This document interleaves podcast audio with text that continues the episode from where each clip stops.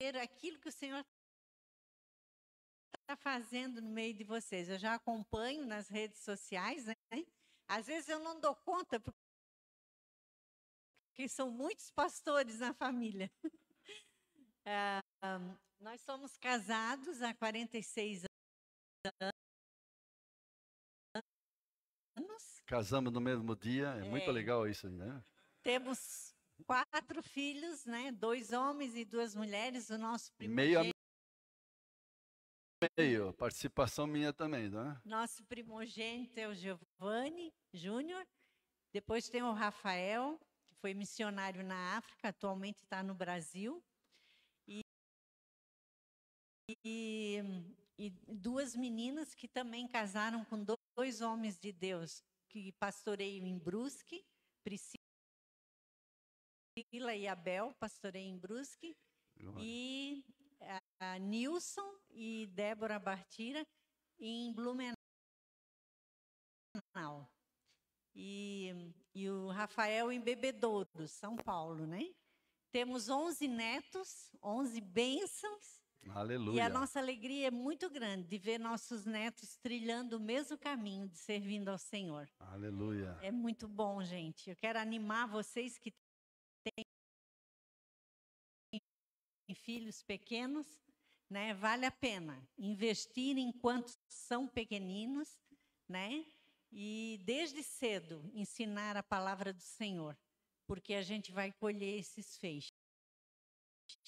Os feixes que nós colhemos hoje, para a glória do Senhor, né? Aleluia. Não acertamos em tudo, ao contrário, tivemos muitas falhas, muitos erros e acertos, mas erros Principalmente também. eu. Mas pela graça de Deus, os pais não são infalíveis, né? O importante é ter um coração quebrantado e saber pedir perdão até para o filho. Filho, perdoa, mamãe errou com você. O papai errou com você. Isso nós fizemos inúmeras vezes. E o Senhor teve misericórdia de nós. Amém, Amém queridos? Uma boa noite para vocês. E fiquem com essa bênção agora. Vê se tem cara de vovó de 11 netos, né? Ela, ela já tem neto de 20 anos, uma neta, né?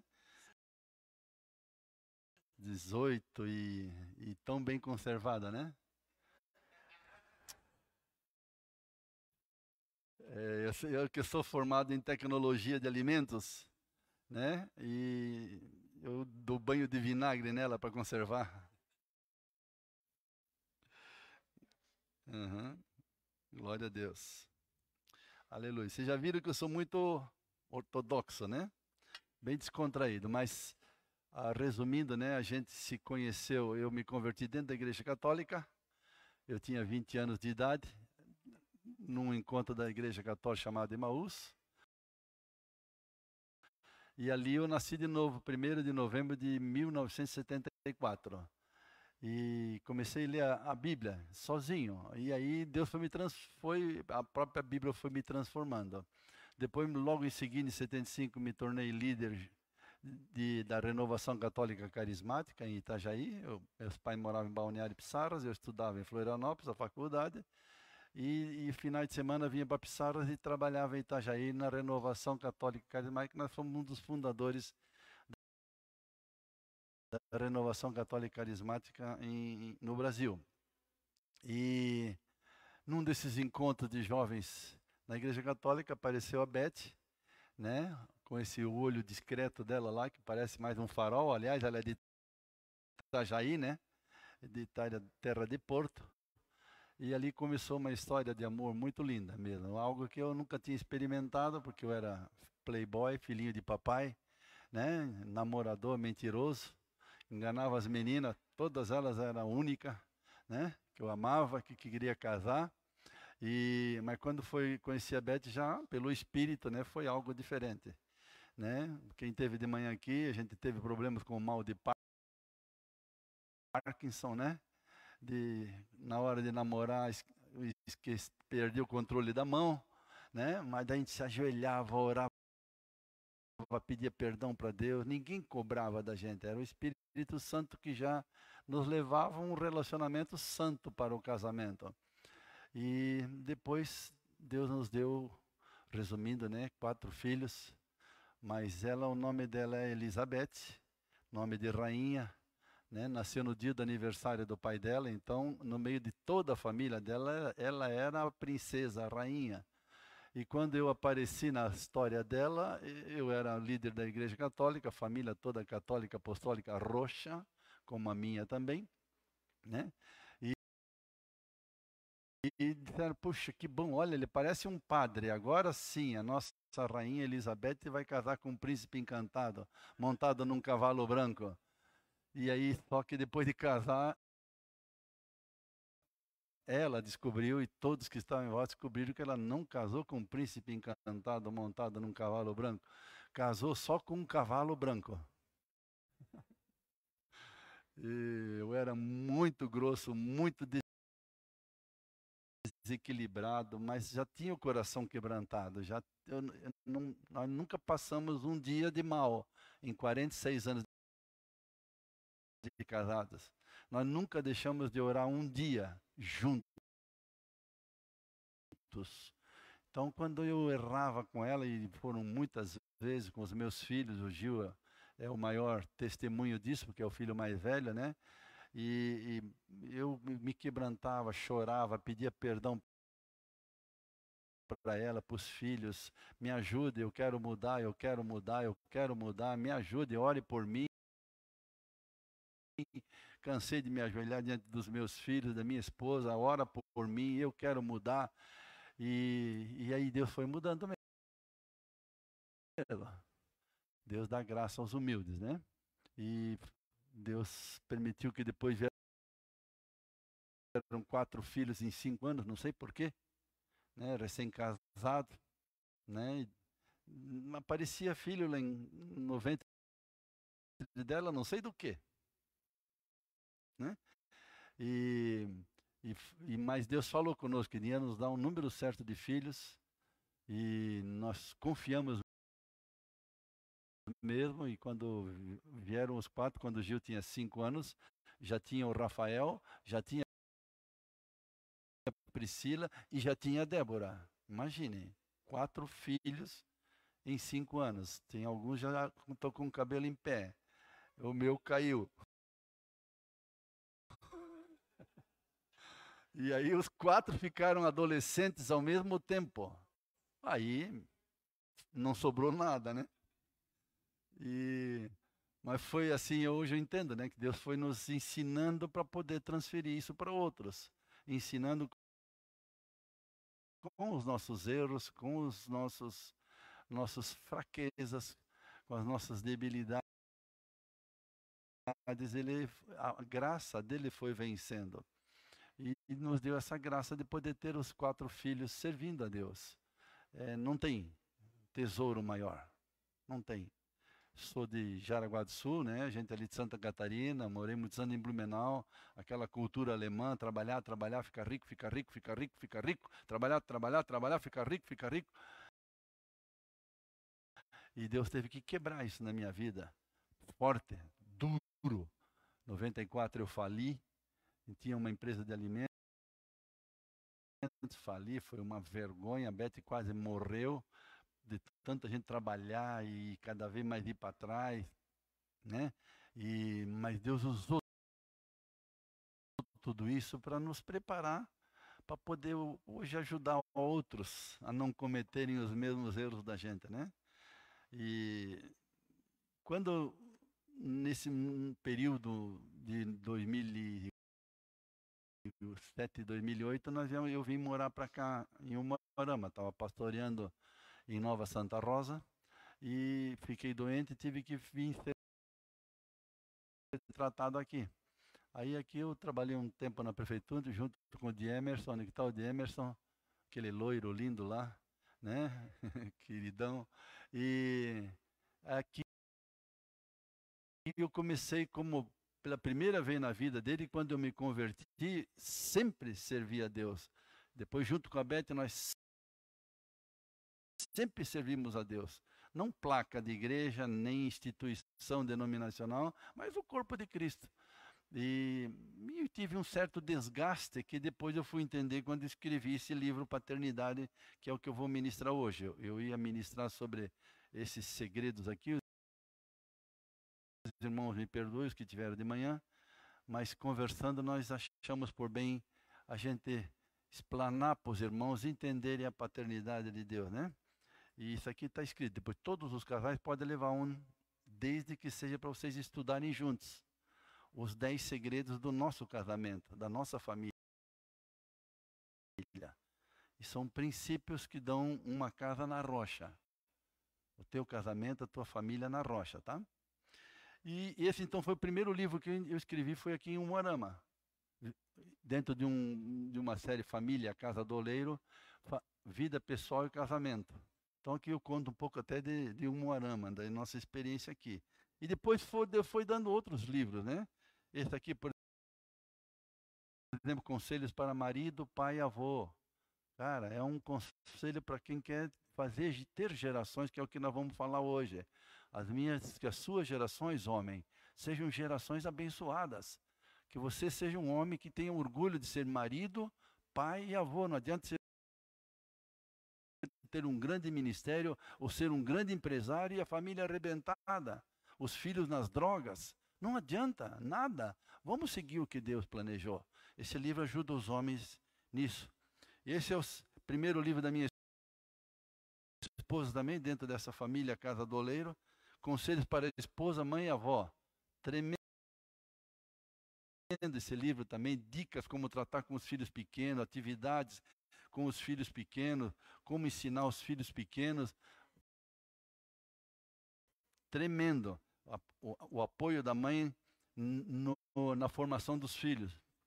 Esse é o segundo livro da minha esposa, Mulher mais Mulher, isso faz toda a diferença. A mulher não vale pela sua profissão, ainda que possa ter. Ela não vale pelo salário, ela vale pela posição que Deus estabeleceu ela como esposa e mãe auxiliadora idônea. E a Beth conta a experiência, a aventura que foi nós renunciarmos toda uma história familiar e decidir que quando, quando nós casamos, nós nos, ela se dedicaria ao nosso casamento e aos nossos filhos. Como ela diz, hoje ela colhe os frutos disso. Tanto que nesse livro eu faço o prefácio e os filhos, cada um deles, inclusive o primeiro é o Gil, dá um testemunho do o valor que foi a mãe em casa, cuidando deles, formando eles. Então esse livro e dá muitas atividades para desenvolver em casa com seus filhos, que nós fizemos com os nossos. Atividades mesmo, noite da família. Ah, esse aqui são 13 livros que nós temos, né?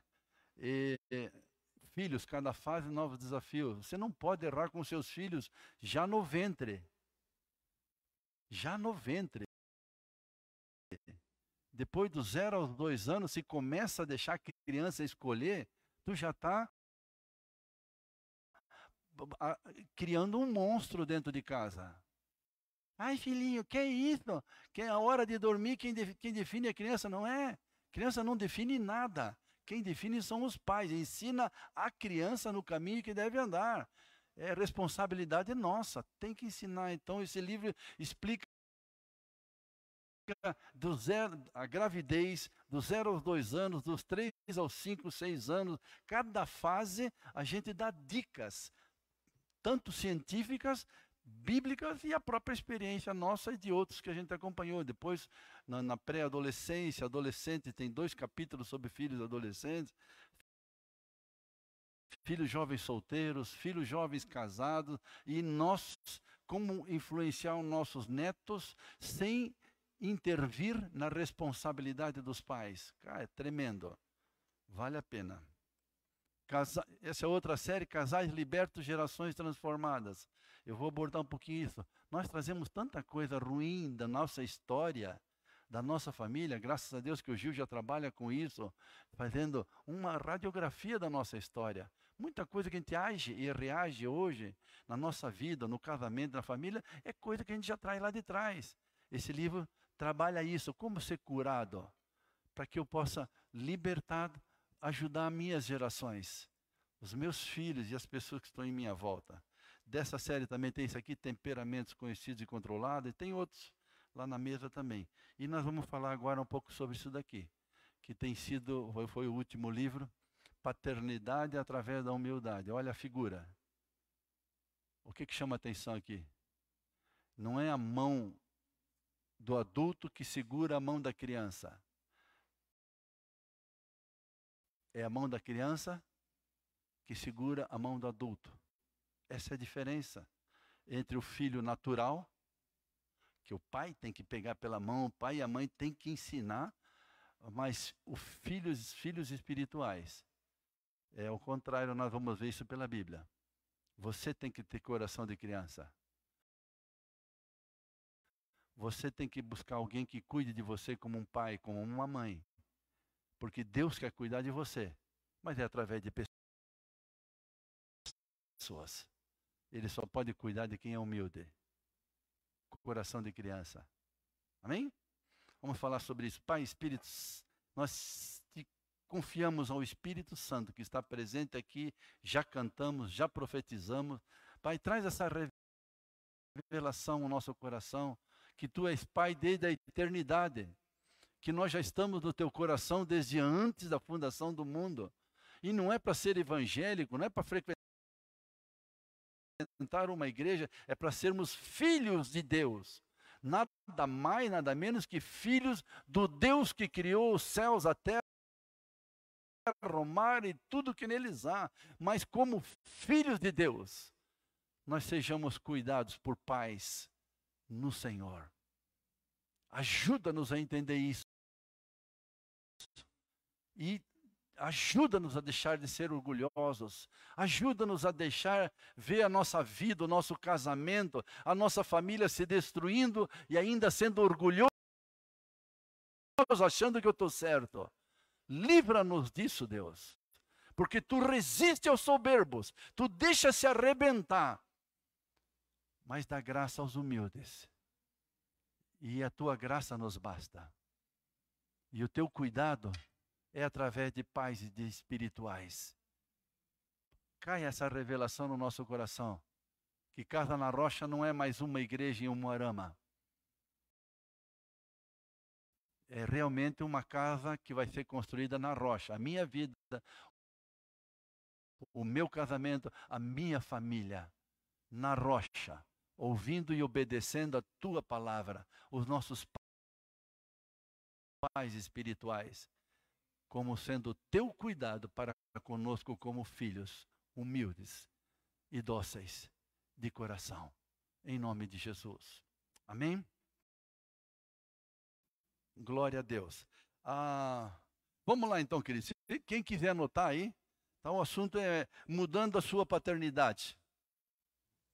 Mudando a sua paternidade, se você quiser anotar. Primeiro texto, Efésios 1, 3 ao 6. Mudando a sua paternidade de suas gerações. Escuta bem, essa segunda parte. Assim como a Beth te contou um pouco da nossa história, os livros contam mais, tá? Pela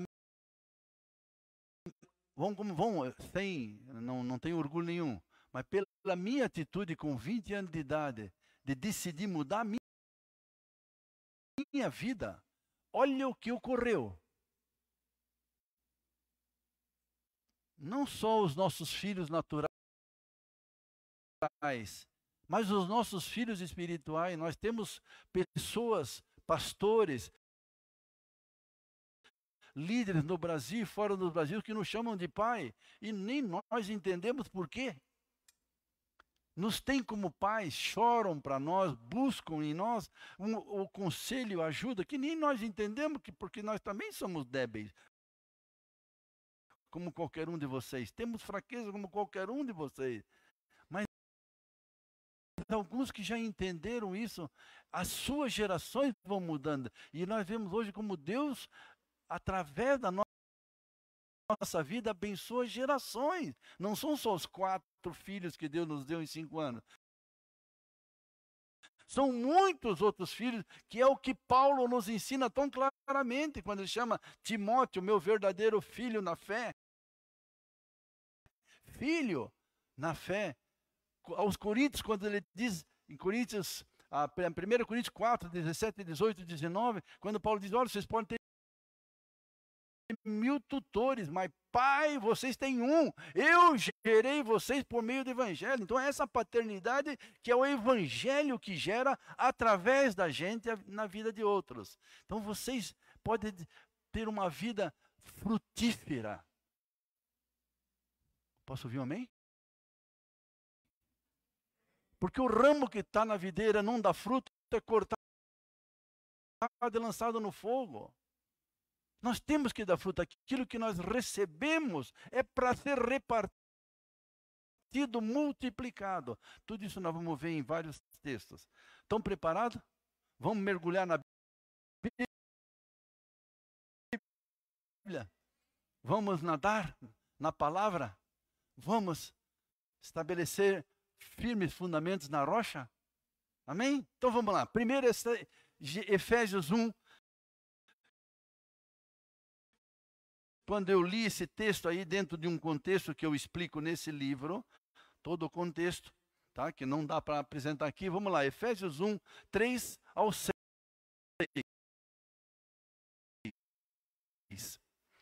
Na NVI.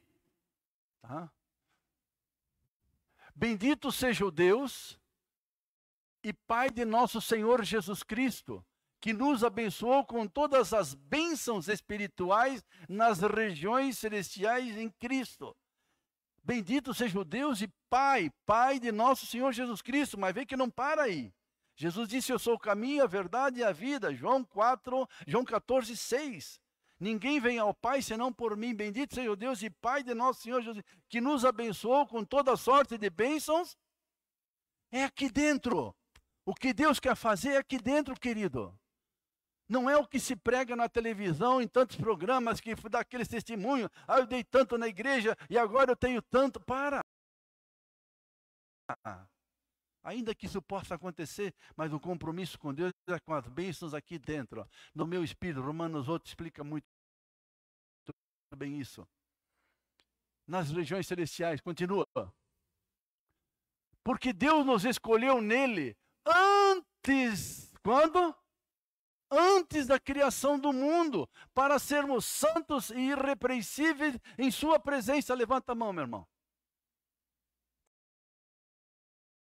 Quando é que Deus te escolheu? Cara, para mim isso foi uma descoberta depois de talvez 40 anos caminhando com Cristo. Que não foi com 20 anos de idade, 1 de janeiro, quando eu fui naquele Maús, na igreja católica, que algo mexeu dentro de mim, que eu comecei a sentir uma vida nova aqui dentro, sem entender nada. Não sabia o que era nascer de novo. Não sabia nada, mas sei que algum, algum start deu aqui dentro. Aí eu pensava, ah, foi primeiro de novembro de 1974 que Deus me escolheu. Aqui eu estou vendo, não, Deus já me escolheu antes da fundação do mundo. Lá eu entendi.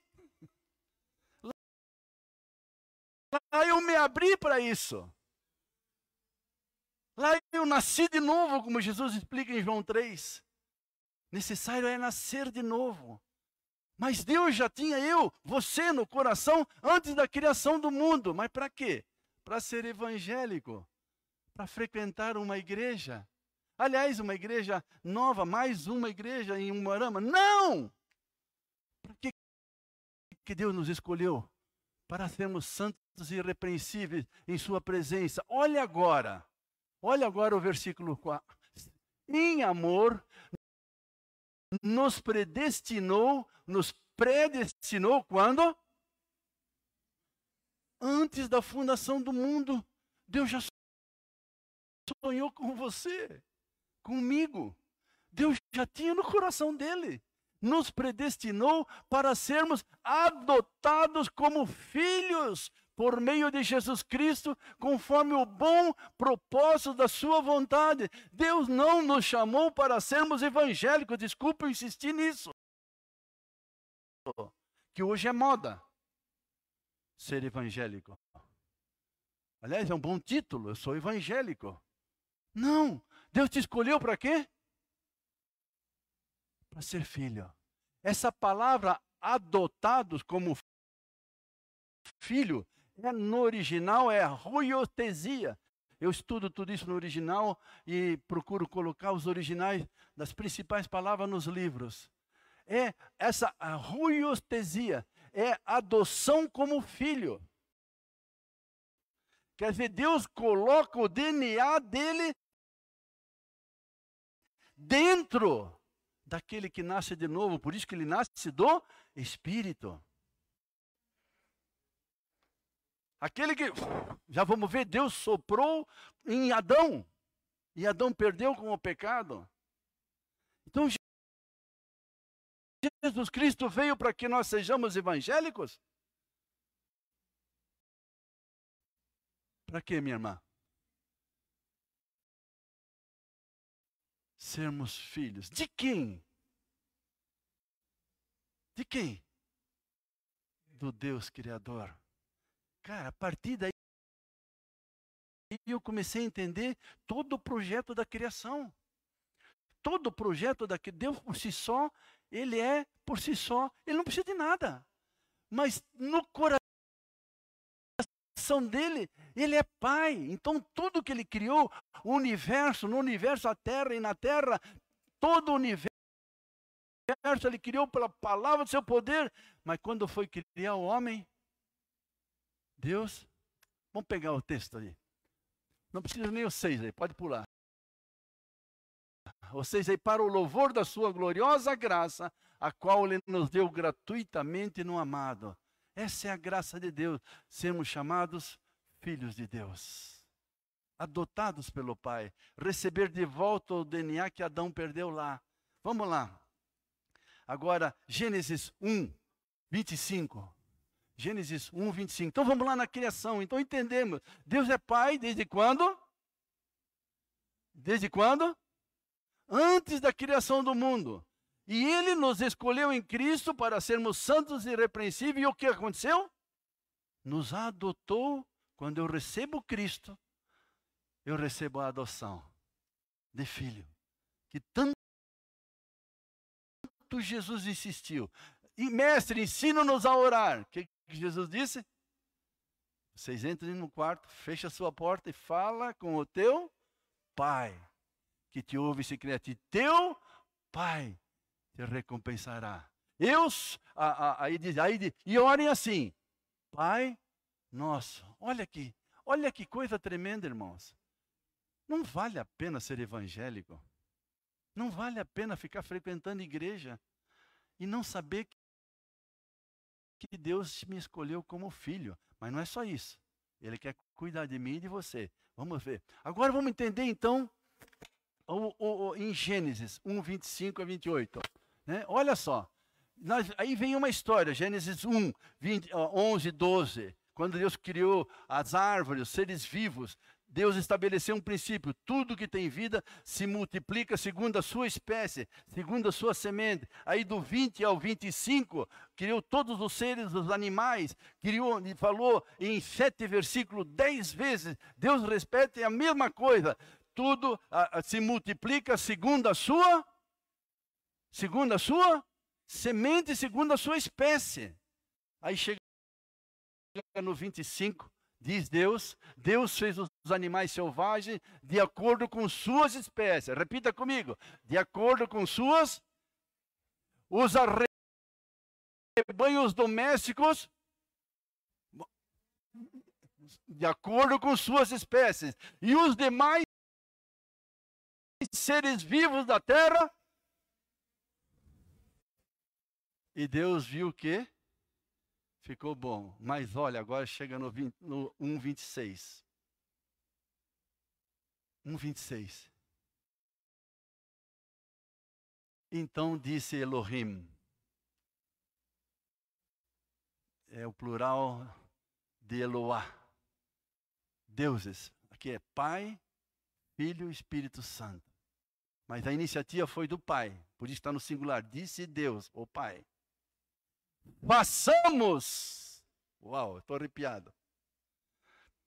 Todos os seres vivos, segundo a sua espécie. Agora, façamos o homem a nossa espécie.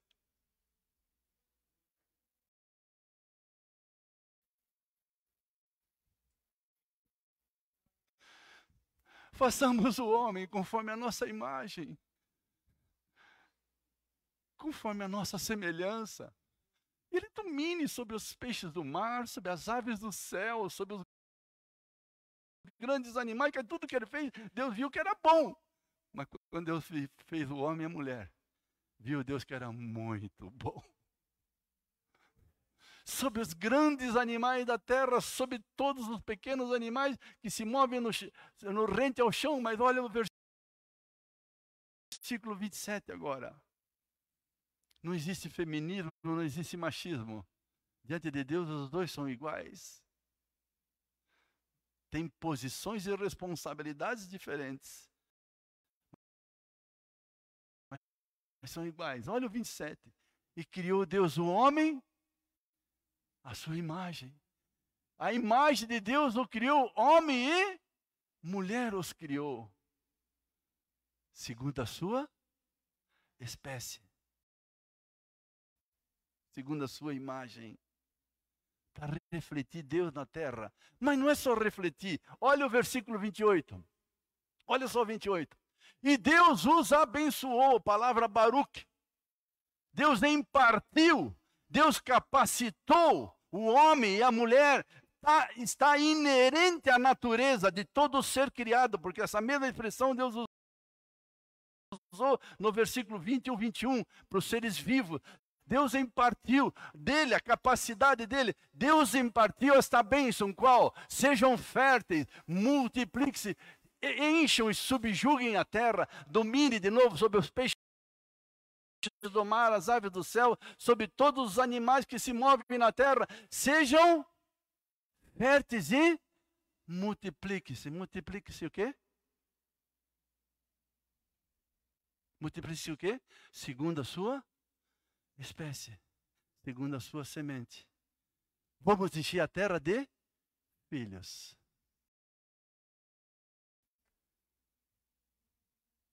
Filhos de Deus.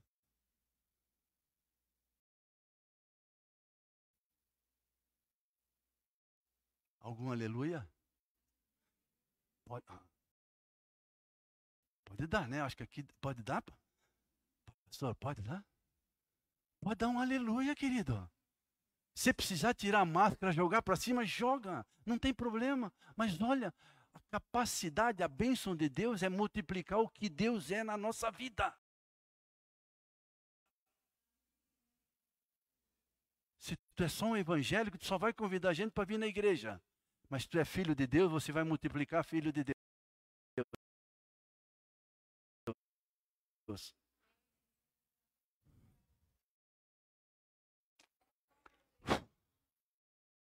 Me ajuda, Jesus. Vamos ver que isso é tão forte que em Gênesis 9:1, aí nós sabemos que o homem errou, pecado entrou, o homem perdeu a imagem de Deus, o, o, o mal se multiplicou na terra encheu a terra. Aí Deus encontrou em, em, Noé um homem que permaneceu fiel. E aí Deus disse: Vou destruir a terra, porque a maldade do homem se multiplicou, toda a maldade do homem se multiplicou, não dá mais para continuar, vou destruir a terra. Mas Deus encontrou um homem fiel ao projeto. Noé. Uau! E aí, através de Noé, salvou o projeto. Chega em Gênesis 9:1, quando terminou o dilúvio, eles saíram da arca. O que, que Deus disse para Noé e seus filhos? Deus abençoou Noé e seus filhos, dizendo: Sejam férteis, multipliquem. Vamos começar tudo de novo. Eu quero encher a terra de filhos. um homem fiel. Em meio a toda uma geração, Deus recomeçou um projeto. Será que Deus não pode recomeçar um projeto de uma geração de filhos de Deus através de você? De você multiplicar, não evangélico, não gente para vir na igreja, mas multiplicar filhos de Deus, aquilo que Deus é na sua vida. Aleluia.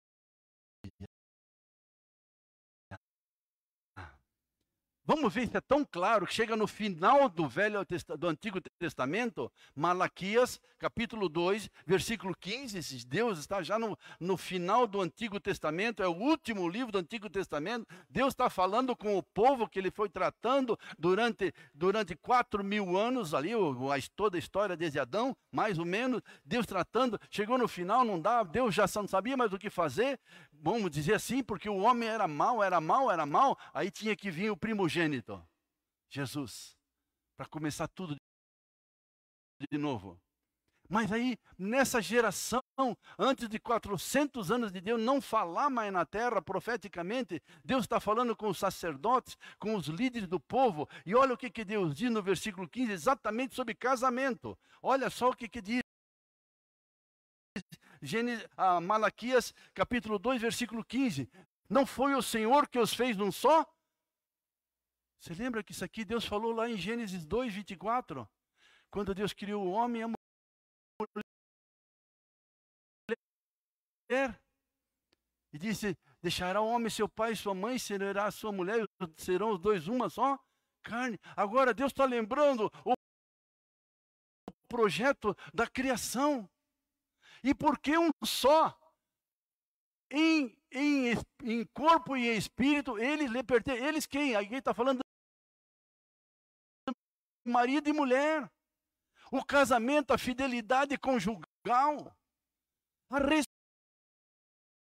responsabilidade de que meu casamento, como Adão e Eva, agora é responsável de multiplicar filhos para Deus, mas não apenas filhos naturais, mas também filhos espirituais, é o que nós vamos ver na sequência. E porque um só em corpo e em espírito, eles lhe pertencem, quer dizer, um casamento pertence a Deus, porque através do casamento, como em Gênesis 2, 24, é que Deus vai se multiplicar na terra através de um casamento de um filho de Deus com uma filha de Deus, firmado na rocha, que é a palavra de Deus, vão se multiplicar filhos de Deus, é a nossa história, irmãos. E a história de tantos outros. Começou eu, de 74, 75, conheci a Beth, nós decidimos caminhar junto. Hoje nós somos só ruios filhos naturais, 21. Nós temos uma hashtag na família, hashtag somos 21. Mas filhos espirituais, olha o quanto a, vi, vida do, do, do, do, do Gil e da Sofia está multiplicando, o que ele tem de Deus está multiplicando na vida de vocês, sim ou não? Então, é uma descendência que começou lá em 74, mas que se multiplica para encher a terra. Deus não pode fazer isso através de você? Se for filho, sim, já vamos chegar lá. Porque ele desejava uma descendência consagrada. Essa palavra descendência, aqui no, no, no original, é, é, é Elohim. Elohim é a mesma palavra que começa Gênesis 1, e criou Elohim os céus e a terra. É aquela mesma palavra de Gênesis 1, 26, quando Deus diz, disse Deus, Elohim, significa seres divinos. Por que, que Deus deseja que um casamento se mantenha em fidelidade, se mantenha em amor, se mantenha, como diz ali, sem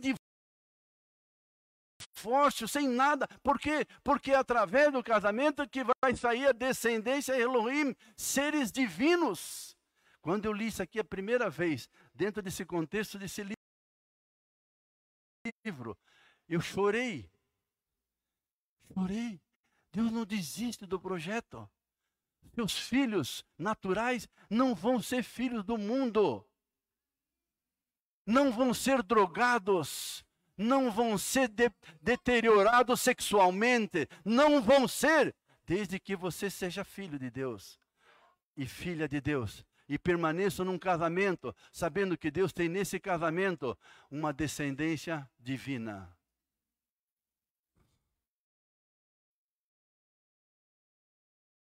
Ah, mas eu já errei, já me divorciei. A misericórdia do Senhor não tem fim, confessa o seu pecado. Nunca mais deixe um casamento, vai ler esse texto todo ali, um casamento se deteriorar, se acabar. Alguém que vem de um casamento onde os pais brigavam, onde os pais se separaram, sabe a ferida na alma que forma. Talvez tu nunca consiga ver Deus, porque seus pais se divorciaram, se separaram. Mas agora é tempo, Deus está te chamando para ser filho. Você pode recomeçar certo agora, casa na rocha. Aleluia. Não estou falando de denominação, estou falando de princípio, tá? Aleluia. Portanto, tenha cuidado, ninguém seja infiel à mulher da sua mocidade. Então, casamento é coisa séria. Agora eu queria ver ainda um pouquinho mais da frente, Malaquias 4, versículos 5 e 6. Aqui então é, são os dois últimos, presta atenção aqui, são os dois últimos versículos do Antigo Testamento. Depois disso, isso aqui também já faz parte, isso que nós lemos agora, já faz parte desses últimos versículos, as últimas vezes que Deus falou pelo profeta Malaquias ao povo. Por 400 anos Deus não falou mais. Vamos dizer assim, cansou, deu para bola. Deus foi fazer um videogame lá, alguma coisa porque agora tem que chegar o tempo da plenitude, é o meu filho que vai recomeçar tudo de novo, como nós já lemos antes. Mas olha os dois últimos versículos do Antigo Testamento. Vejam, eu enviarei a vocês o profeta Elias antes do grande e temível dia do Senhor.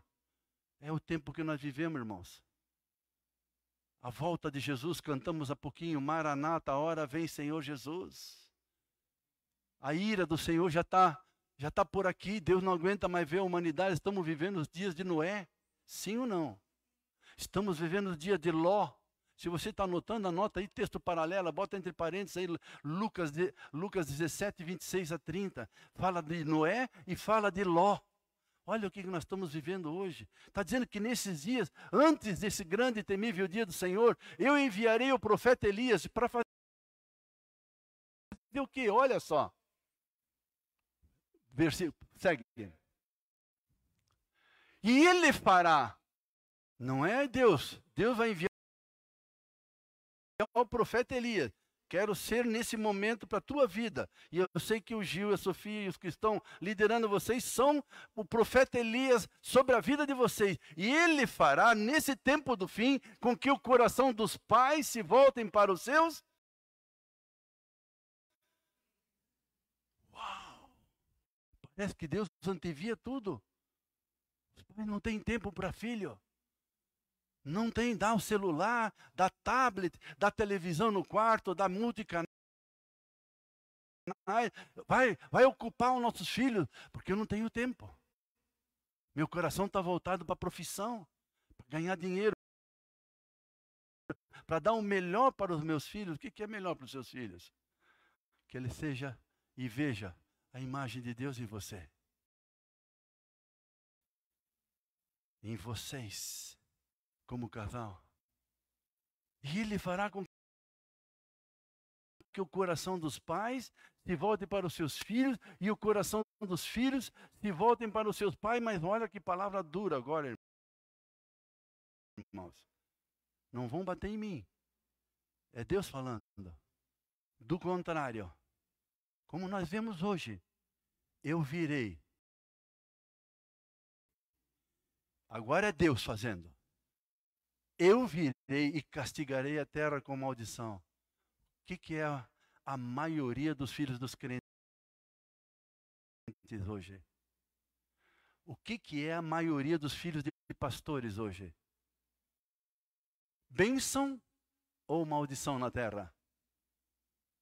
Vamos ser realistas. Hã? Os pais eram evangélicos. O pai talvez era grande pregador. Mas perderam os filhos. Quem é que faz dos filhos maldição na terra? O próprio Deus. Leve a sério. Paternidade é revelação do coração de Deus. Vocês que têm filhos, como nós tivemos quatro e temos muitos filhos espirituais, nós somos responsáveis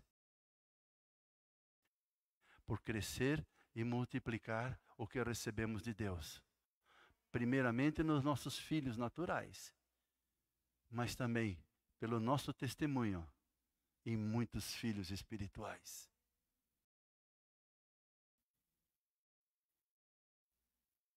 Pode dar um aleluia? Quer jogar a máscara para cima? Irmãos, essas coisas têm que se alegrar. Deus tem compromisso com o projeto do coração dele, que eu chamo de PED, plano eterno de Deus, é ser pai, é ter filhos que multipliquem filhos, primeiramente naturais, se o natural não cumpre, aí vamos ver o que, que Deus faz. Já vimos aqui.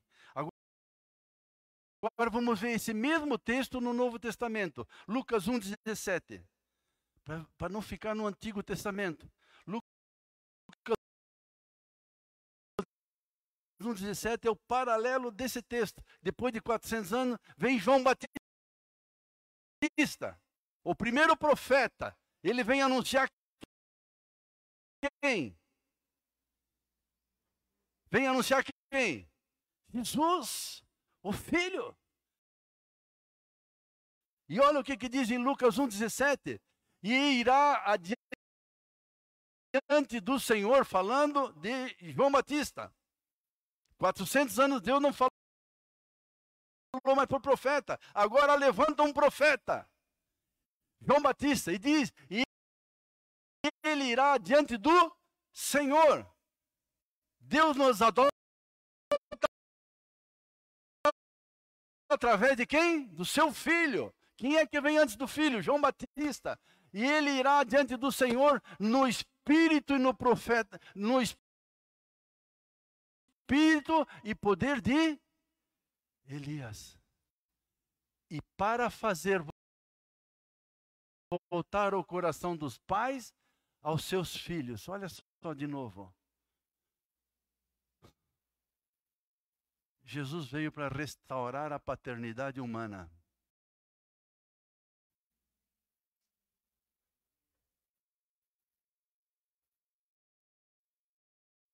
e os desobedientes à sabedoria dos justos, para deixar um povo de. Aqui, ó, olha bem. O que, que diz aqui? Quantos querem subir com Jesus? Vocês creem na eternidade? Vocês creem que João 14, 1 a 3, na casa do meu pai há muitas moradas, no meu pai, há muitas moradas. Se não fosse assim, eu teria dito para vocês: olha, eu vou para o Pai, e se eu for, vou preparar lugar para vocês, e voltarei para buscar vocês, e eu os levarei para que vocês estejam onde eu estiver. Onde é que ele está? Na casa do Pai. Mas antes, se quer subir para morar com o Pai, assuma a sua responsabilidade de pai.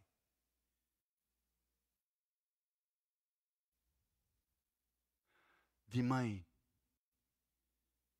Volte o seu coração para os seus filhos. Se você não fizer isso, não pensa. Não imagine que porque você é evangélico, está numa igreja, tem algum ministério, vai subir. Não vai subir. Porque você está quebrando uma aliança que Deus tem, uma bênção de gerações. Você não pode perder os seus filhos. Não vi nenhum amém. Estão entendendo, irmãos? A seriedade disso? Por que, que esse, esse livro Filhos, Cada Fase Novos Desafios, esse livro aqui é um manual de cabeceira. É Bíblia, Bíblia, Bíblia, Bíblia, um pouco de psicologia, um pouco de, de, de, de antropologia, algumas coisas, mas é Bíblia.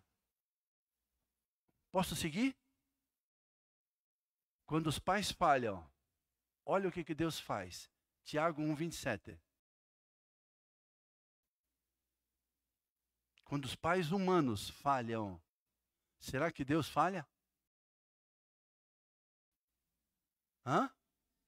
Quantos daqui tiveram seus pais cristãos, e tu viu a imagem de Deus nos seus pais, e seus pais formaram vocês no Evangelho, formaram Cristo em vocês, foram a inspiração de vocês serem filhos de Deus. Quantos aqui tem essa, tiveram essa oportunidade? Quantos? Pode levantar a mão, isso é um orgulho, glória a Deus. Que teu pai e tua mãe te transmitiram Deus na tua vida, multiplicaram, glória a Deus. Mas a maioria de nós não tivemos, eu não tive. Mas olha o que, que Deus faz. Quando os nossos pais não cumprem o plano de Deus. Olha só, Tiago 1,27. A religião que Deus, nosso Pai, aceita como pura imaculada é esta: frequentar os cultos todos os domingos e ouvir muitas pregações no YouTube. É? Não é? A religião pura, imaculada, que Deus nosso Pai aceita é essa: cuidar dos órfãos e das viúvas em suas dificuldades ou aflições e não se deixar corromper pelo mundo. Aleluia.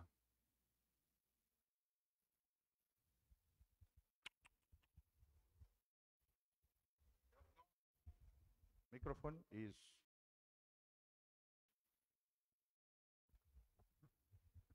Agora, presta atenção, irmãos. Quando estudando sobre esse livro aqui que Deus estava gerando no meu coração, eu fui nos originais.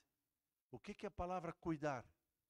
Cuidar é ir até ele, grego, para ver como ele está e como eu posso ajudar.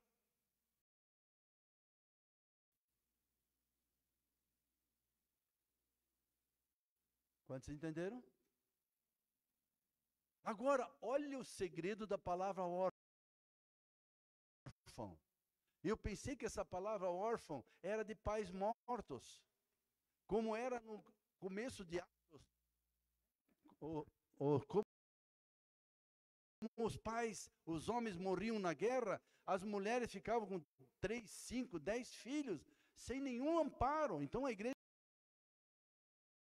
a amparar os órfãos e as viúvas. Mas essa palavra órfão aqui não tem nada a ver com aquela que o pai morreu. Essa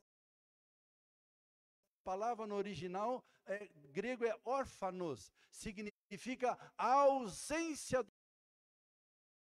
dos pais, tutores e mestres.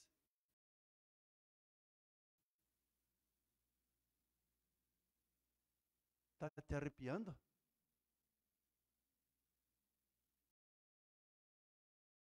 Ausência dos pais, tutores e mestres. Estão entendendo todo o contexto bíblico? Quando os pais não cumprem a sua função de ser a imagem de Deus e de multiplicar a imagem de Deus nos seus filhos, seus filhos são órfãos. Você pode ter filho médico, advogado ou especialista em TI, presidente da República, mas se você não seus filhos, filhos de Deus, seus filhos são órfãos. E Deus vai levantar alguém para cuidar deles. Essa é a religião pura e imaculada. Alguém que vai cuidar dos órfãos, daqueles que os pais não cumpriram o seu projeto de gerar pelo Evangelho e formar Cristo na vida deles. multiplicar a vida de Deus. E viúvas, a palavra no original é Shera, é a metáfora de uma cidade fortificada que foi saqueada suas riquezas. Olha o que, que acontece quando o marido, quando o homem não é pai, como Deus planejou, porque Deus criou o primeiro homem e entregou ao homem o Éden para cuidar e cultivar, cultivar e cuidar. E olha só o que, que o homem faz quando ele não assume de ele ser a imagem de Deus, o protetor da sua esposa. Ela é uma viúva de marido vivo.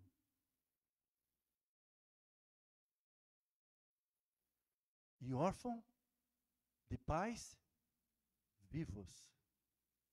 E o que, que é suas dificuldades? No original a palavra é talpo. É, significa prensar, espremer, metáfora de aflição, angústia. Olha que, o que acontece quando um pai e uma mãe não cumprem a sua função de transmitir, de ser a imagem de Deus para os seus filhos, multiplicar o que eles têm de Deus nos seus filhos. O que, que acontece dentro do interior do filho? Angústia, aflição. Por isso, irmãos, tem tantas drogas, tanta prostituição, tantos filhos órfãos, porque não tem os pais que transmitem Deus. Quantos estão entendendo, irmãos? E o que, é a proposta? Eu creio no coração de Deus através do, do Gil e dos líderes de vocês aqui. É cuidar de vocês, porque a maioria de vocês são órfãos. Pais não fizeram? Construir a vida de Deus trazer o DNA de Deus, trazer o projeto de Deus para a vida de vocês, cuidar das aflições de vocês, por isso o discipulado, com paternidade. Abra o coração, já vamos ver. Busque ajuda. Porque Deus te adotou como filho, mas Ele quer cuidar de você. Através de alguém de um outro filho ou filha de Deus. Vamos ver se é verdade isso mesmo? Eu queria pegar com vocês agora Isaías 49, versículo 15. Quando diz ali, né, que, que cuidar dos órfãos é a ausência dos pais. Deus tem o coração materno e o coração paterno. Olha só, Isaías 49, versículo 15. Irmãos, perdoe hoje, não olha para relógio, vamos um pouquinho mais, mas vamos mergulhar nisso. Está contente? Se alguém precisa ir embora para você pegar ônibus, tem liberdade. Mas vamos deixar essa palavra entrar no coração, vai mudar a sua história. E a história das suas gerações naturais de muitos filhos espirituais. Está falhando continuamente.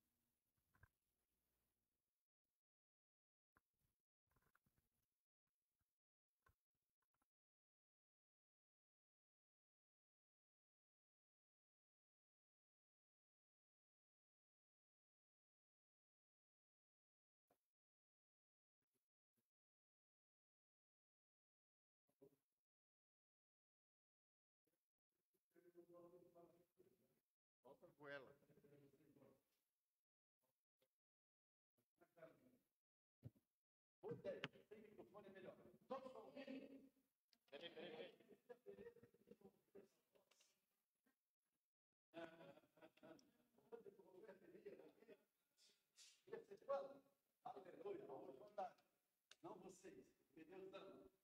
Olha só o que diz Isaías 49, 15. Agora eu quero ser. Ah, tá gravando? Ah. Ah, sim, senhor. Que aqui quem manda é ele, né? Passou o tempo. É. Haverá mãe, olha só como se identifica. A paternidade de Deus é pai e mãe. Haverá mãe que possa esquecer de um, do seu bebê que ainda mama e não ter compaixão do filho que gerou? Embora ela possa esquecê-lo, o que, que diz Deus? Eu não me esquecerei de você. Uhul! Yes!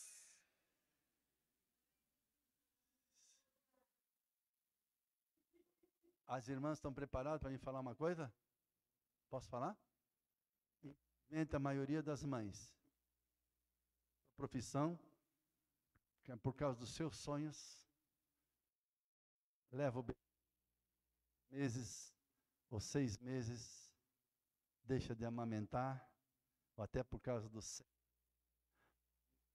E prova o que a Bíblia já diz: a importância da criança sentir o calor do peito da mãe, e ela, bebê, enxerga até 15 centímetros, que é exatamente a distância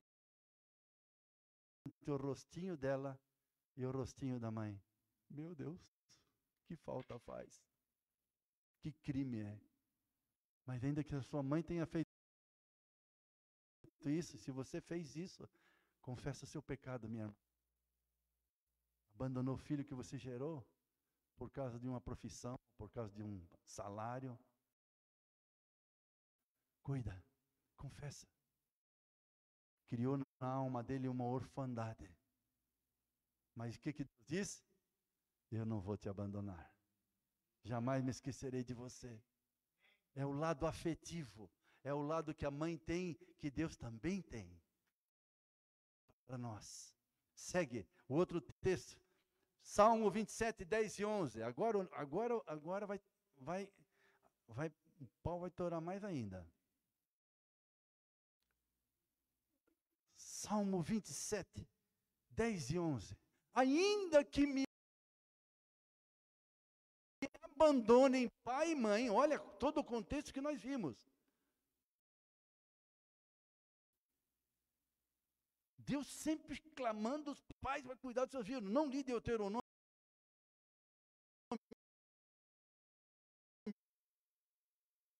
não li um monte de textos que fala disso, ensinarás a teu filho andando pelo caminho, sentado toda a palavra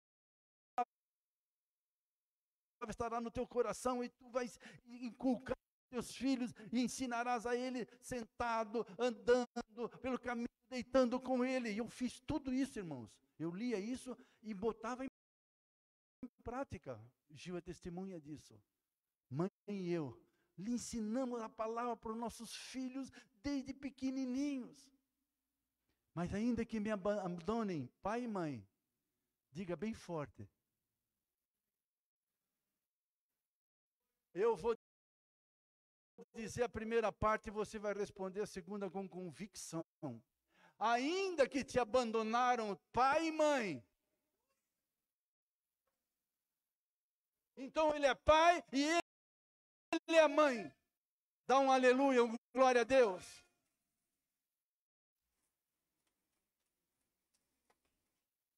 Será que não é isso que te faz chorar tantas vezes?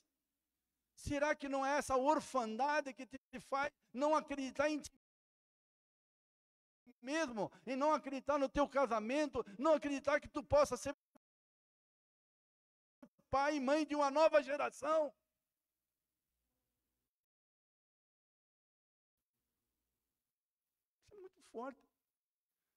Deus não desiste. Deus te chamou para ser filho e filha, mas para continuar gerações.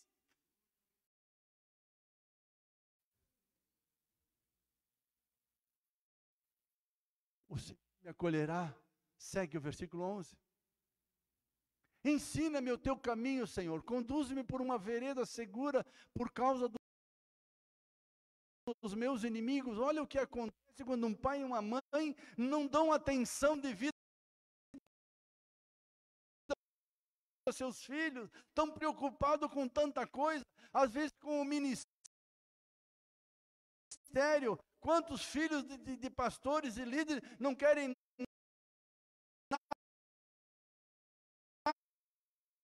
nada com Deus, porque porque para eles Deus tirou o pai de perto, tirou a mãe de perto.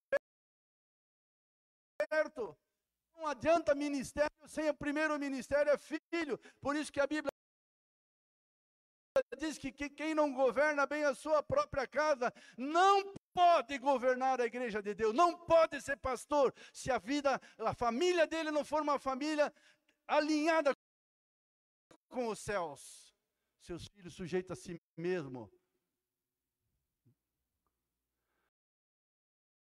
A ele mesmo como pai. Deus não muda. Deus não muda. E olha o que, que faz quando o pai e a mãe não cumprem o seu projeto.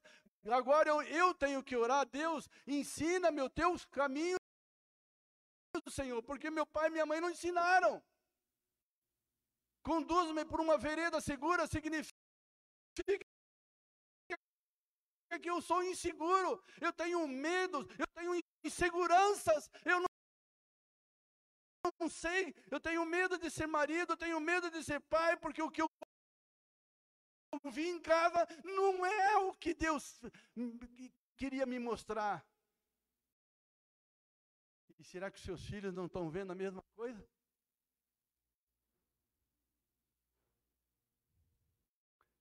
Vereda segura, guia-me, conduz-me uma vereda segura por causa dos meus inimigos, inimigos exteriores ou interiores. Olha como tudo fecha, irmão. Por que, que casamento é coisa séria? Nos chamou para sermos filhos de Deus e abençoados estamos para crescer em Deus e multiplicar Deus. Mas para isso nós precisamos entender a nossa orfandade e saber que Deus quer cuidar de nós através de alguém. Não adianta ouvir de púlpito e não ser cuidado de perto. É o que nós vamos ver agora. Efésios 4. Aliás, 1 Mateus 18. Eu vou pular o, o, o, João 1, 12 a 14. Não, vamos ler, pode botar aí. Depois o irmão pode bater em mim. O João 1, 12 a 14. Eu botei aí, né? João 1, 12 a 14. Então, como é que começa a ser filho? Olha só, como que começa que eu posso saber que eu sou filho? Olha só. Contudo, aos que o receberam, está falando de Jesus. Ele é aquele que estava com o Pai na criação, tudo que foi feito foi feito por meio dele, nada do que foi feito foi feito sem ele, e tudo foi feito para ele. Aí diz aquele que, contudo, aos que o receberam, quantos receberam Jesus? Se não recebeu, faça hoje, irmão. Tu não sabe se amanhã vai estar vivo. Contudo, aos que o receberam, aos que creram em seu nome, deu-lhes o direito, diga comigo bem forte.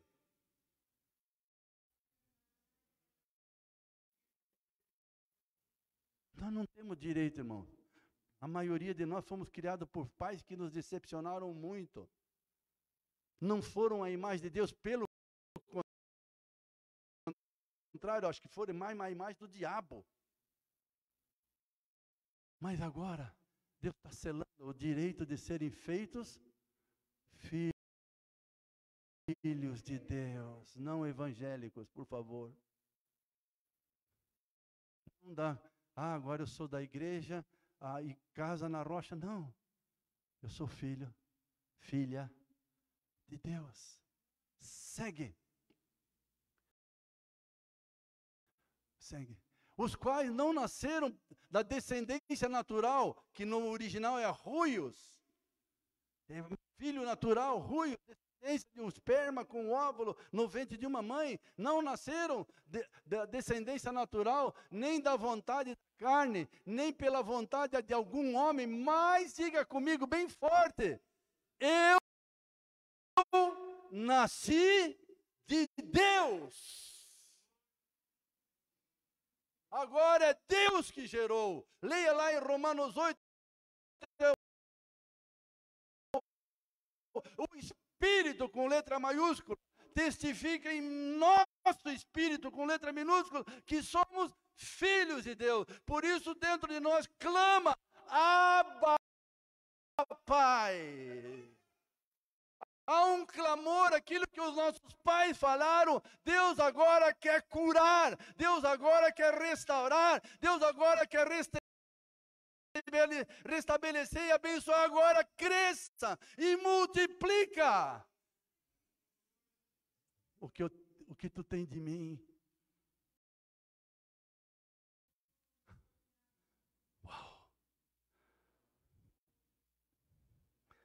Meu Deus. Mateus 18. Chegou ao 14 já? Hã? Não, né? Os quais não nasceram daí, você já lembra? Aquele que é a palavra tornou-se carne e viveu entre nós. Qual palavra? Verbo, algumas versões dizem: façamos o homem a nossa imagem. Agora Jesus se fez a imagem de Deus, homem. Uau! E todos quantos receberam, aquele que é a palavra tornou-se carne e viveu entre nós. Vimos a sua glória, a glória como o unigênito vindo do Pai, cheio de graça e de verdade. Até Jesus morrer, ressuscitar. Ele era o unigênito, mas quando ele ressuscitou, se tornou o primogênito entre muitos irmãos. Uau! Meu Deus. Glória a Deus. Mas como é que eu posso ser filho de Deus? Se eu sou adulto. Essa em João 3, não coloquei aqui, os irmãos viram Nicodemo perguntar, mas como é? Ah, mestre, tu é mestre, aí como é que eu devo fazer para dar nascer de novo? Mas como é que possa agora acontecer? Pega comigo em Mateus 18, 1 a 5. Mateus 18, 1 a 5. Mateus 18, 1 a 5. Olha só, irmão, como é bem fácil. Bem fácil. Os apóstolos estavam discutindo entre si, os discípulos, né, quem era o maior. Né? Quem é, ah, eu sou maior, eu sou maior, e chegaram para Jesus, diz aqui, vamos lá, Mateus 18, 1 a 5.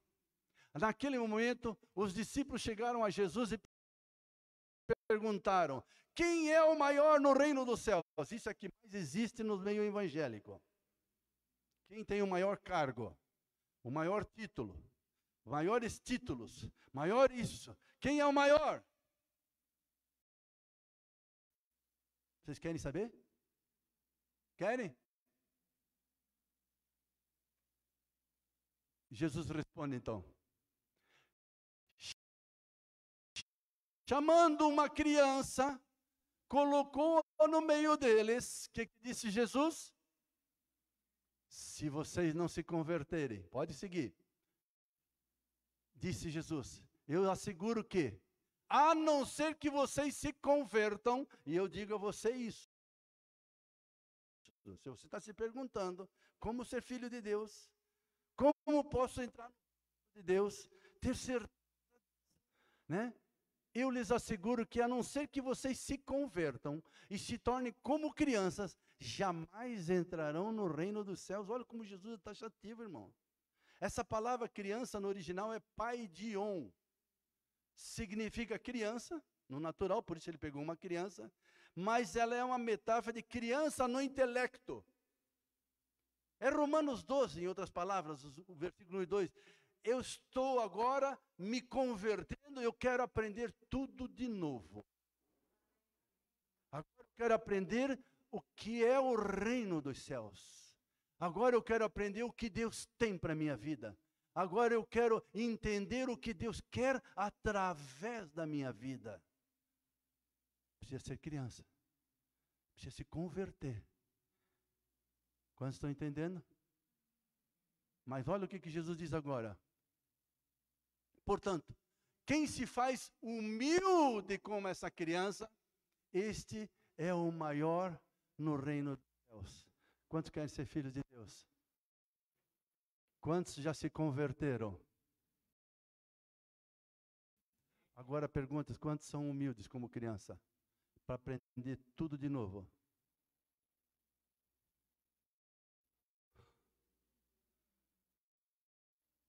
Aprender. Não importa como meus pais ensinaram, como o mundo ensinou, eu quero aprender tudo de novo. Eu quero que alguém cuide de mim. Eu sou órfão.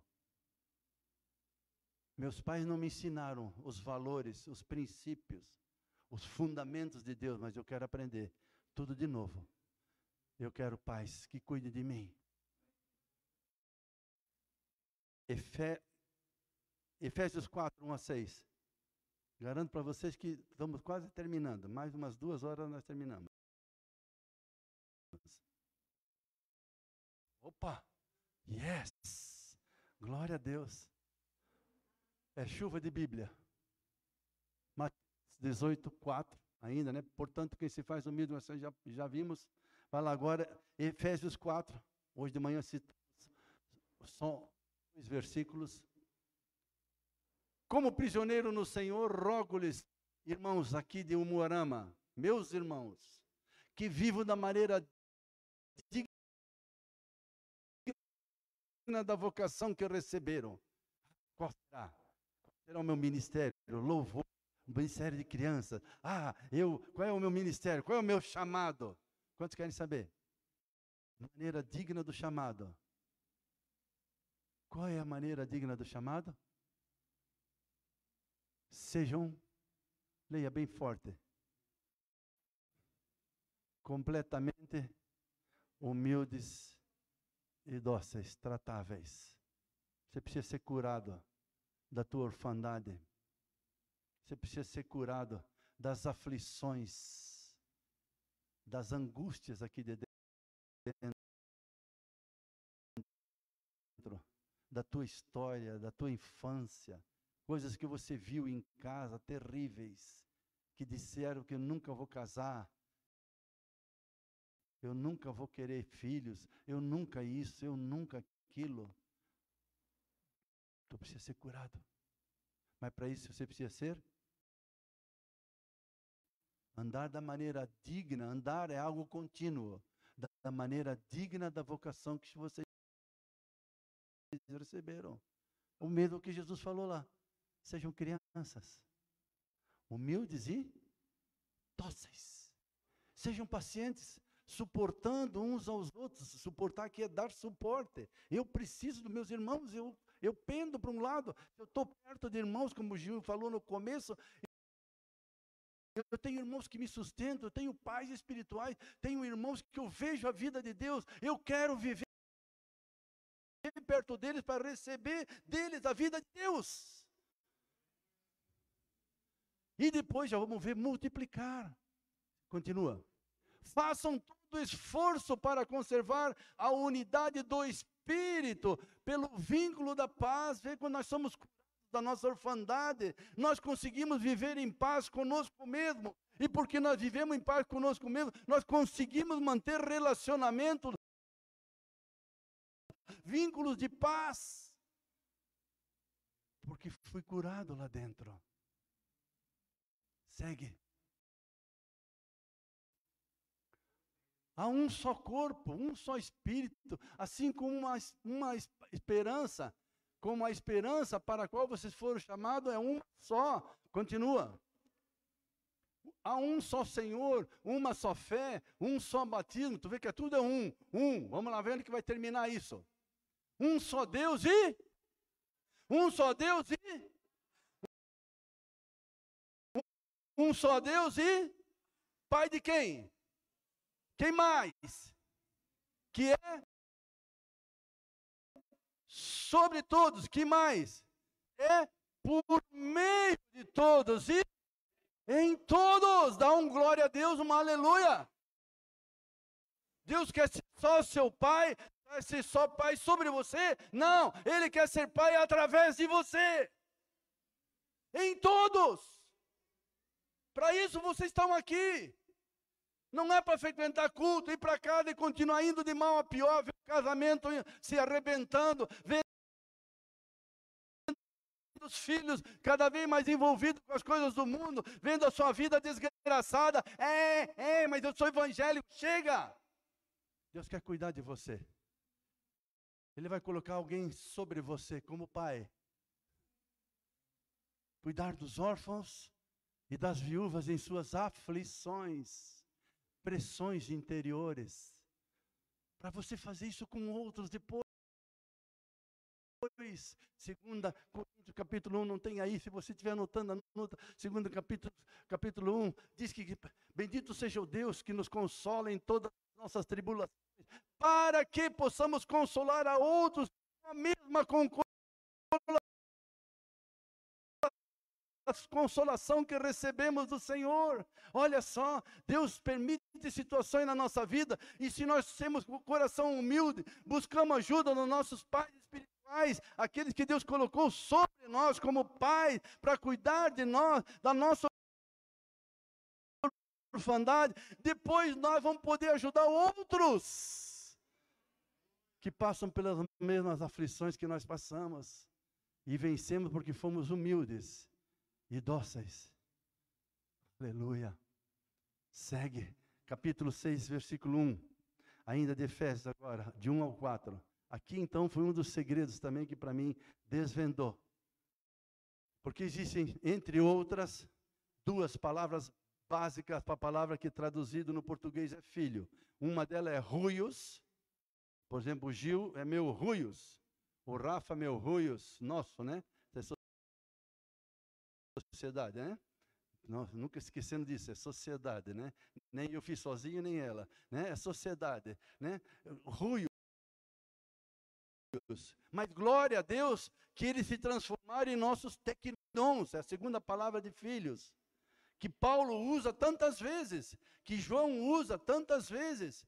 Meus filhinhos, meus filhos, Timóteo o verdadeiro filho na fé, é, é o pai que foi, que gerou filhos pelo evangelho, pela palavra. Estão me entendendo? E agora então diz: filhos, obedeçam aos seus pais no Senhor, pois isso é justo. Eu sempre fiquei inculcado, pais no Senhor. Bom, o que, que significa isso? Será que é ser mais que pai natural? Ainda entendi uma parte. Mas quando eu fui ver o que, que a palavra filhos aqui é tecnon, não é ruios. Não existe dentro do projeto de Deus eu ter filho natural. Por exemplo, ter quatro filhos, como nós tivemos em cinco anos, e os meus quatro filhos não serem filhos de Deus através de mim. Estão entendendo? Não existe, por isso para Deus não existe eu gerar um, dois, dez filhos e nenhum se tornar filho de Deus. Não adianta ter um grande ministério, não adianta ter seguidores na internet, likes, compartilhamento, se eu não formar filhos como filho de Deus, eu não cumpri o projeto. Gerei filhos.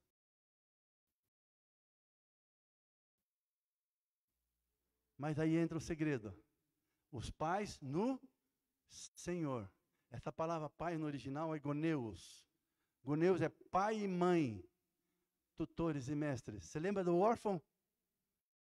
A ausência do pai, dos pais, tutores e mestres. Aqui, pai, Senhor, é goneus, pais. Aí Deus levanta pais no Senhor, pessoas para cuidar de você.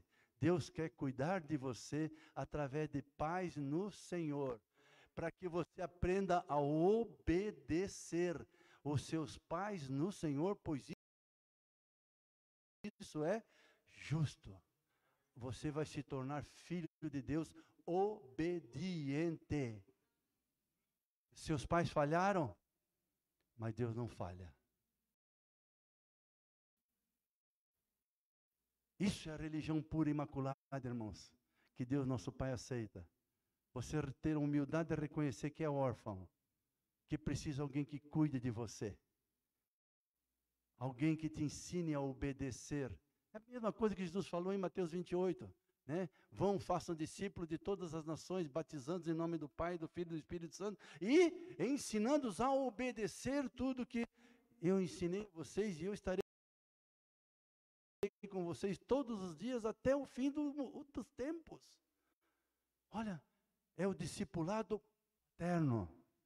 Eu não estou transferindo conhecimento, eu estou transferindo a vida de Deus que está em mim. E você, como filho, que entendeu o filho de Deus vai buscar não conhecimento bíblico, mas o que? A vida de Deus que está na vida dos seus pais no Senhor. É transferência de vida. Por isso que em Gênesis 1, tudo que tem vida se multiplica segundo a sua espécie. Quantos estão entendendo? Você já se converteu? Tens coração de criança? Quem cuida de você? Quem está curando a tua orfandade? Deus é. Não, irmãos. Não adianta a gente fantasiar. É Deus através de paz no Senhor, de pessoas. Honra teu pai e tua mãe, segue o texto. Honra teu pai e tua mãe, esse é o primeiro mandamento com promessa. Olha, teu pai e tua mãe. Natural? Sim. Mas aqui está falando muito mais do espiritual. Irmãos, imagina gente, como eu conheço muitos, e já investi na vida de muitos, que investi a vida, dei, nós juntos formamos, e essas pessoas nos abandonam, saem falando mal, desonrando, meu Deus. Não somos os pais naturais, mas fomos, tentamos ser pais espirituais e eles rejeitaram. Depois de anos, a gente vai ver a vida dessas pessoas, irmãos, cumpre exatamente isso daqui. Não vivem bem, não têm longos dias sobre a terra, porque não aprenderam nem honrar os seus pais naturais e nem os seus pais no Senhor, porque aqui está falando dos pais no Senhor. Quem são os pais no Senhor? Deus quer cuidar de, de ti, amém? Deus te adotou desde quando? Antes da fundação do mundo. Mas agora você é filho de Deus.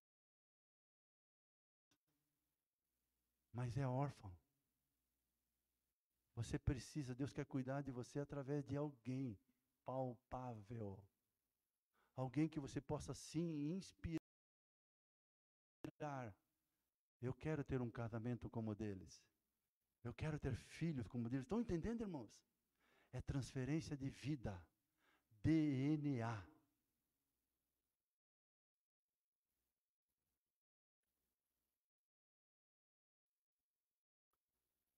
Primeira João 2, 12 a 14, eu vou encerrar com isso. Tem outros textos, mas vou encerrar com isso daqui.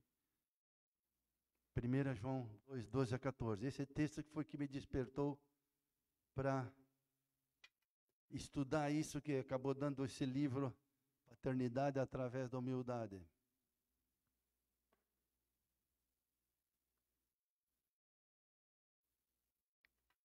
Primeira João 2, 12 a 14. Olha o tratamento de João com os discípulos, filhinhos. Olha o coração paterno dele.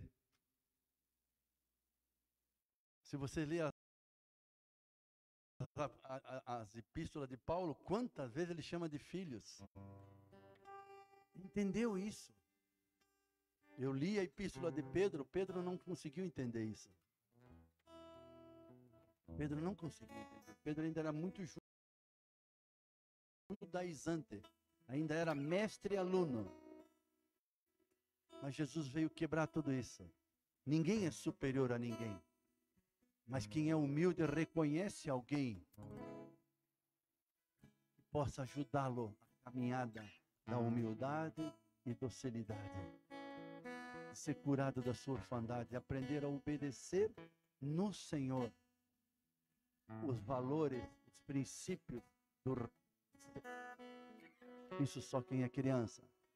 Então aqui diz, filhinhos, eu os escrevo, escrevo a vocês porque os seus pecados foram perdoados graças ao nome de Jesus. Quantos já experimentaram isso? Quando você entregou sua vida para Jesus, você sentiu um alívio, você sentiu que os seus pecados foram perdoados. Quando sentiu isso? Você se tornou filho. Essa palavra é teknion no original. Eu, você se tornou já um pequeno discípulo. um discípulo novo. Você entendeu que Deus perdoou os seus pecados, ele te adotou. Mas olha que segue o texto. Vamos lá. Paz. Palavra pater aqui. Tá? É a mesma que define Deus como a mesma palavra. Eu escrevo a vocês porque vocês conhecem aquele que é desde o princípio. Opa! Quem, o que, que Deus é desde o princípio? O que, que Deus é desde o princípio? Pai.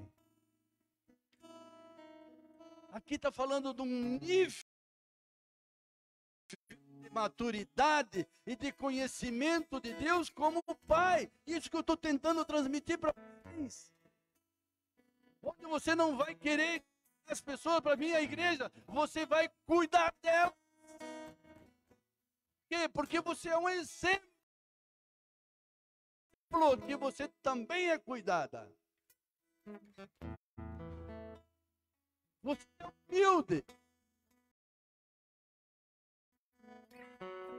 Você pode dizer, não, o que eu estou transmitindo para você, eu estou aprendendo. Com os meus no Senhor, eu estou aprendendo a obedecer. Eu quero transmitir porque eu conheço que esse é o plano de Deus. Eu, pai, vocês conhecem aquele que é desde o princípio. E aí fala, jovens, eu escrevo a vocês porque vocês venceram o maligno. Olha, tem níveis aqui.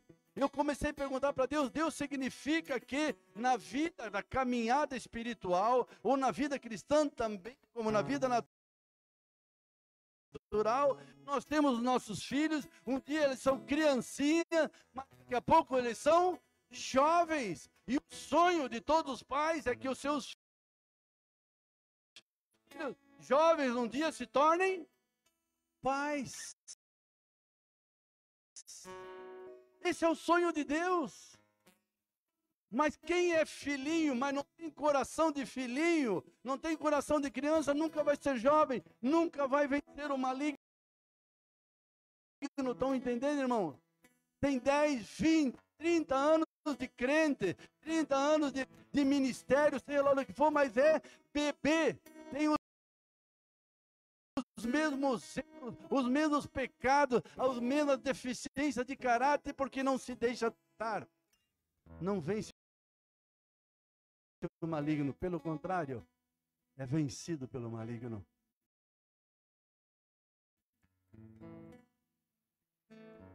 Segue.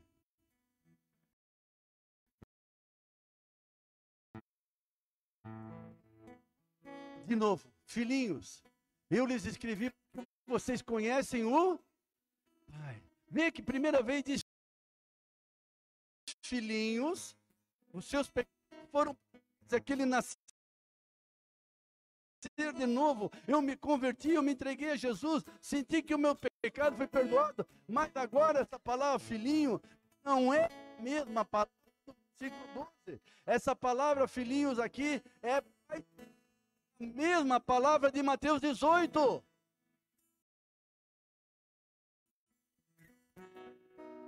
É aquele que se converteu e convertido se tornou humilde como uma criança.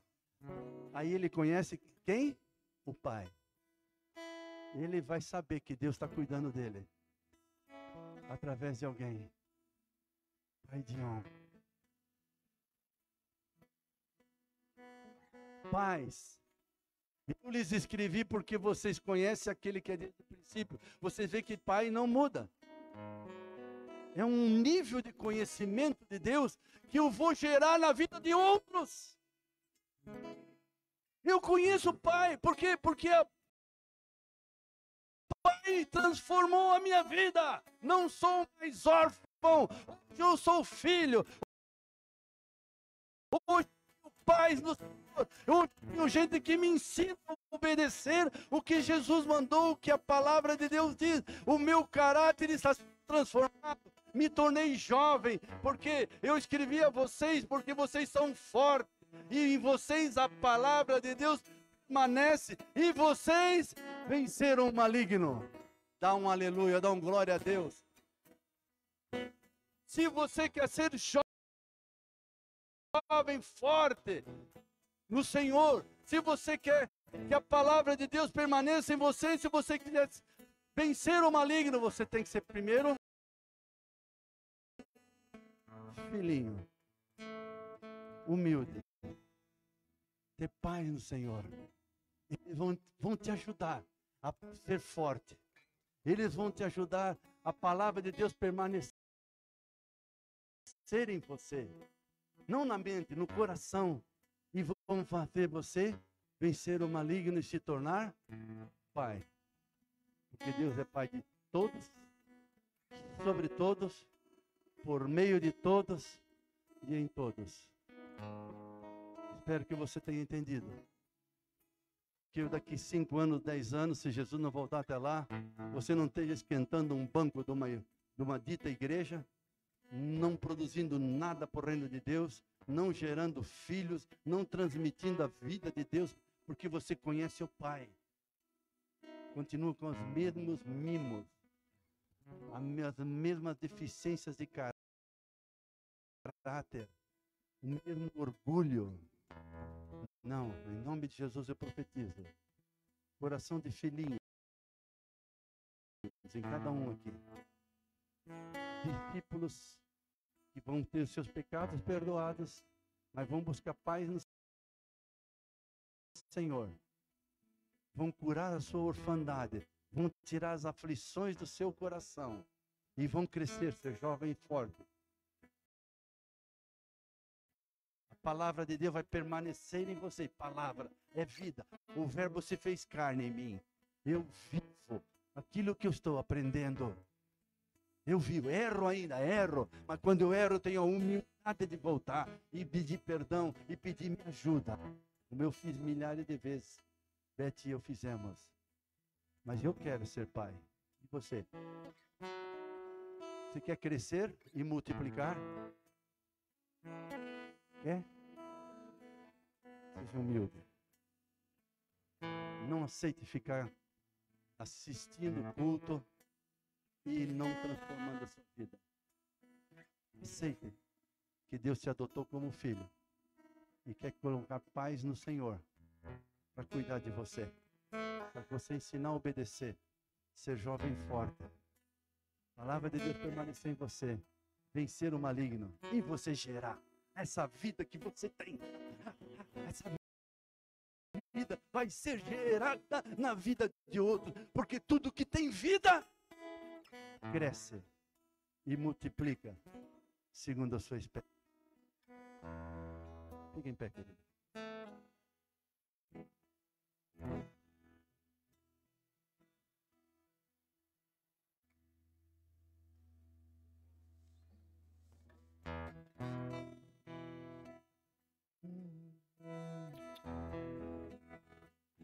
Como Zaqueu, quero subir. Declare para ele o mais alto que eu puder, só pra te ver, olhar para ti. Vem chamar tua atenção para mim. Eu preciso de ti,